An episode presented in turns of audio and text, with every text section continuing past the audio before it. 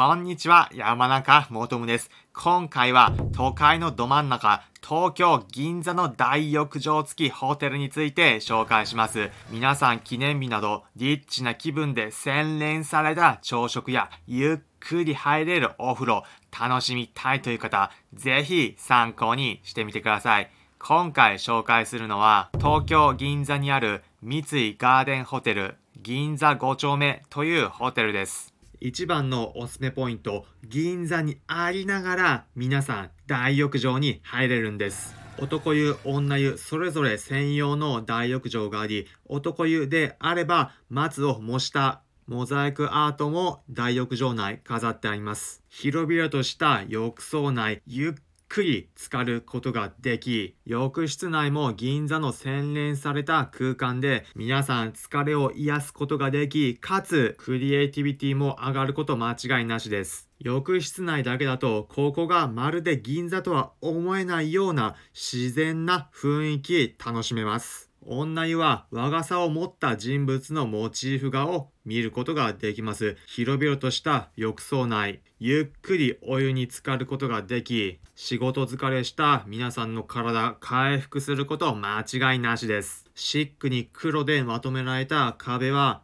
皆さんに洗練されたイメージ抱かせることができ、リッチな気分でリラックスすることができます。低めに設定された浴槽内の窓からは、外の緑の景色を見ることができます。自然と調和された都会の銀座。ここだけでしか味わうことができない豪華なリラックス空間になっています。更衣室のエリアにはもちろんドライヤーも完備されています。客室はモダンな雰囲気でソファーもありワーケーションにも最適です。客室バスルーム内は広めのバスタブも用意されています。ホテルの朝食は3種類のセットから選ぶことができます。ロール、寿司膳、和食膳、洋食膳の3種類です。和食膳なら種類豊富な小鉢が用意されていて、他にもオーダー制でドリンクバイキング、サラダ、揚げ出し豆腐、フレンチトースト、フルーツも食べることができます。皆さんも銀座で朝から栄養満点になれます。ホテル内その他の設備としてはトレーニングジムも設置されています。ランニングマシーンと自転車を漕ぐタイプのマシーンが置いてあり、正面モニターにはテレビの映像や YouTube の動画が流れるようになっているので飽きずにマシン使うことができます。他に自動販売機や長期滞在の方向けに洗濯機、ランドリーエリアもホテル内にあります。アクセス、場所は東京のど真ん中銀座に位置しています。歌舞伎座のすぐそばにあるホテルで、電車でアクセスされるなら、最寄りの東京メトロ日比谷線、都営地下鉄浅草線の東銀座駅からだと目と鼻の先徒歩1分で到着します。他にも東京メトロ銀座線、丸の内線、日比谷線の銀座駅からも徒歩4分で到着です。JR の有楽町駅や新橋駅からも徒歩圏内であり、結論、銀座のど真ん中、アクセス抜群の立地のホテルです。気になる宿泊料金、安いタイミングであれば、1泊1名あたり1万円の宿泊料金です。ここでホテル宿泊検討される方へホテル近くのおすすめグルメを紹介するホテチカグルメのコーナー。今回は銀座のホテルということで記念日で利用する場合を想定したグルメ紹介します。紹介するのは響きカレッタ汐留店というお店です。店内からは浜離宮やレインボーブリッジなど東京湾沿いの絶景を一望することができます。ランチの特製コースメニュー、食事4品とデザートとドリンクがついてきます。食事は前菜6種盛り合わせ、エビとホタテのチーズグラタン、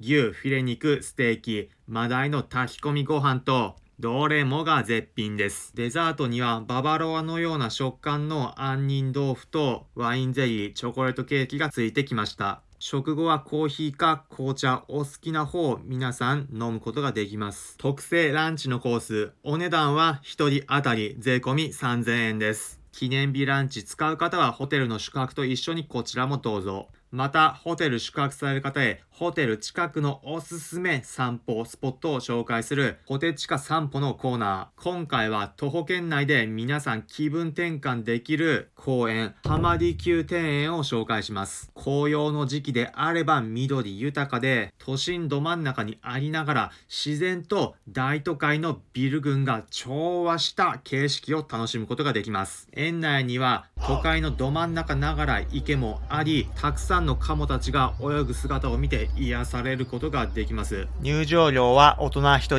300円です。都心で宿泊した時、気分転換でゆっくりしたいという時、おすすめの散歩スポットです。最後に今回のまとめです。今回は東京銀座にある三井ガーデンホテル銀座5丁目を紹介しました。一言で言うと洗練された空間銀座にありながら大浴場が楽しめるホテルです。記念日で利用されたい方はもちろん、ワーケーションでも皆さん気分高めたいという方、参考になれば幸いです。それでは皆さん良い旅を。普段この音声プログラムでは皆さんへおすすめの旅行先、お出かけスポットをお伝えしています。また、私、これまで国内はもちろん、海外59の国と地域に行った経験から、皆さんが旅行を100倍楽しむ方法もお伝えしています。参考になったという方は、いいねの高評価、また、この音声プログラムのフォローもお願いします。それでは、また次回お会いしましょう。